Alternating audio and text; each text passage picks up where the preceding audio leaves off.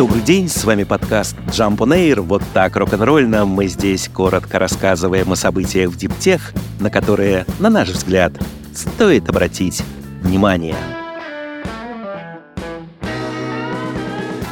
Ирландская инвестиционная компания Techmed привлекла в новом раунде финансирования 200 миллионов долларов в виде акционерного капитала – Техмет специализируется на проектах по добыче материалов, используемых для производства электромобилей, в накопительных системах и в возобновляемых источниках энергии. Текущий портфель компании включает в себя проекты по добыче лития в США и Европе, добычу и переработку никеля и кобальта в Южной Америке, добычу и переработку редкоземельных элементов на юге Африки и в ЕС, добычу олова, вольфрама и лития в Восточной Африке – Кроме того, в портфеле производство катодов нового поколения и переработка литий-ионных аккумуляторов в Соединенных Штатах, а также крупнейшее химическое производство ванадия высокой частоты в Северной Америке. Только за последние 12 месяцев Текмет вложила более 180 миллионов долларов в компании по добыче критически важных полезных ископаемых. Благодаря успешно привлеченному капиталу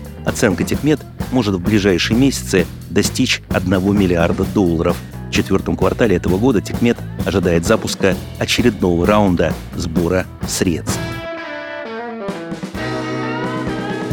Вложения в производство чипов и технологии искусственного интеллекта составили значительную часть дохода Государственного пенсионного фонда Норвегии за первое полугодие текущего года. Прибыль фонда, известного также как Norges Bank Investment Management, в первом полугодии текущего года составила 10% или 143 миллиарда долларов, а его общий размер достиг 1 триллиона 400 миллиардов.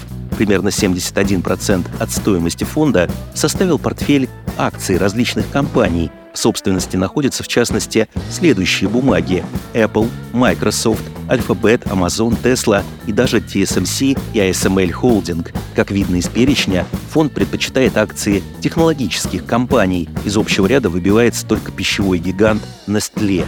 Комментируя отчетность, главный исполнительный директор фонда похвалил рынок акций и назвал его очень сильным в первой половине года после слабого 22-го, добавив, что особенно значительный рост наблюдался в технологическом секторе, во многом из-за возросшего спроса на новые решения в области искусственного интеллекта. Стартап «Корниш Литием», открывающий первую в Великобритании шахту по добыче лития в Корнуэлле, привлек инвестиции в размере 53,6 миллионов фунтов стерлингов. Основную часть средств предоставили Инфраструктурный банк Великобритании и американская Energy and Minerals Group по 24 миллиона фунтов. Еще 5,5 добавила инвестиционная компания Techmed. Она же является крупнейшим акционером Cornish Lithium с общим объемом вложений 30 миллионов фунтов стерлингов. Когда Корниш выйдет на коммерческое производство лития, пока не очень понятно. Как говорят в компании, привлеченные сейчас средства позволят ей довести свой проект до состояния готовности к строительству и завершить инженерные проектные работы, необходимые для строительства установки демонстрационного масштаба по добыче геотермальных вод.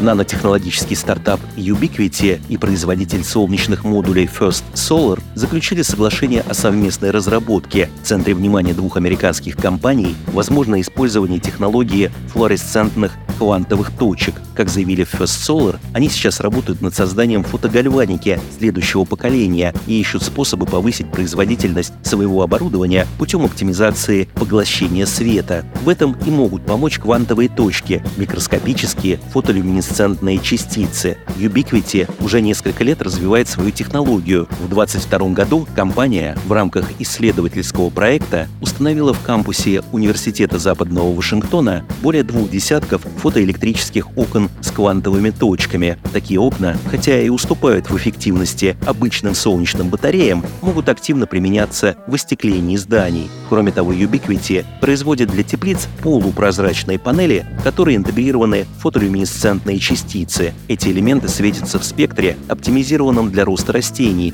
что, по утверждению компании, увеличило, например, рост клубники зимой на четверть.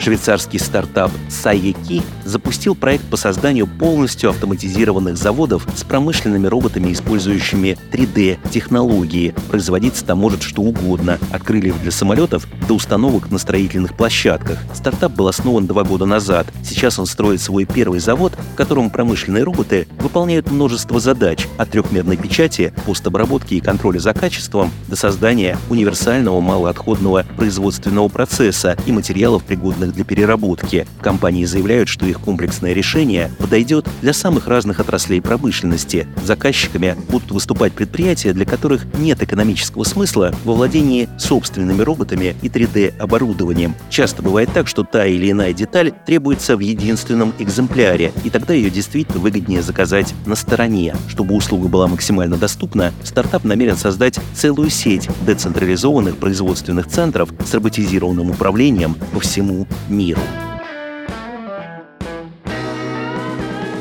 Немецкая компания Stable Energy привлекла 15 миллионов евро на коммерциализацию своих систем хранения энергии, использующих поддержанные батареи из электромобилей. Stable Energy описывает свой продукт как простое и безрисковое решение для применения коммерции, промышленности, недвижимости и сельском хозяйстве. Как заявляет сама компания, ее основная технология — это аккумуляторный инвертор с самым высоким на рынке КПД. В Stable научились использовать полную доступную емкость каждого аккумулятора аккумуляторного модуля. Кроме того, на замену модулей в системе требуется не более 10 минут, в то время как у конкурирующих проектов процедура может занять несколько часов. Работа системы рассчитана на 10 лет. Stable отмечают, что их система обойдется по цене от 400 до 600 евро за киловатт-час. Фирма предлагает клиентам подписную модель, что позволяет значительно снизить стартовые затраты, а также берет на себя сервисное обслуживание систем. Stable была основана в 2019 году. Компания является является спин сразу трех вузов – Технического университета Мюнхена, Университета Бундесвера в Мюнхене и Оснобрюкского университета прикладных наук. Норвежская компания Хайк разработала полностью электрический пассажирский паром. Хайк Shuttle имеет длину 15 метров и ширину чуть менее 6, весит 10 тонн и вмещает 50 пассажиров. Максимальная скорость 28 км в час. Паром оснащен солнечными панелями на крыше, а также он может автоматически заряжаться беспроводным способом. На начальном этапе фирма намерена выпускать в год по 15-20 таких судов, а в будущем до 100 единиц. Четыре таких парома уже заказали власти Парижа. Они будут использоваться во время Олимпиады 2024 года. Норвежская компания Хайк разработала полностью электрический пассажирский паром. Хайк Shuttle имеет длину 15 метров и ширину чуть менее 6, весит 10 тонн и вмещает 50 пассажиров. Максимальная скорость 28 км в час. Паром оснащен солнечными панелями на крыше, также он может автоматически заряжаться беспроводным способом. На начальном этапе фирма намерена выпускать в год по 15-20 таких судов, а в будущем до 100 единиц. Четыре таких парома уже заказали власти Парижа Парижа. Они будут использоваться во время Олимпиады 2024 года. Также сейчас Хайк разрабатывает собственную технологию автономной навигации, которая в будущем позволит электрическим судам ходить без капитана. С вами был подкаст Jump on Air. Коротко рок-н-ролльно о событиях в диптех, на которые, на наш взгляд, стоит обратить внимание. Подробнее эти и другие новости Липтех читайте ежедневно в нашем телеграм-канале Jump Daily. До встречи!